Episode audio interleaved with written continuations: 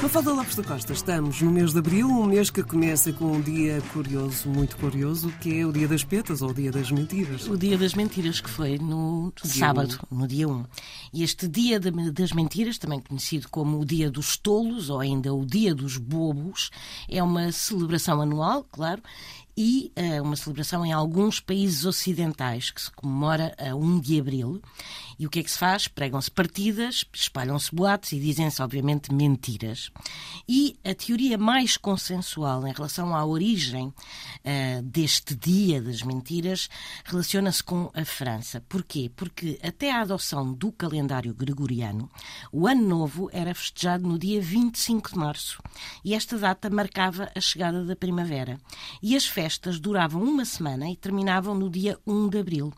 Ora, depois da adoção do calendário gregoriano, o rei de França determinou que o Ano Novo seria comemorado no dia 1 de janeiro. E alguns franceses resistiram à mudança e continuaram a seguir o calendário antigo, pelo qual o ano se iniciava a 1 de abril. E estas pessoas eram então gozadas e ridicularizadas porque eram-lhes enviados presentes e convites para festas de Ano Novo, que obviamente não existiam. Portanto, daí a origem do Dia das Mentiras tem tudo a ver com o calendário. Com o calendário, exatamente, com a mudança de calendário.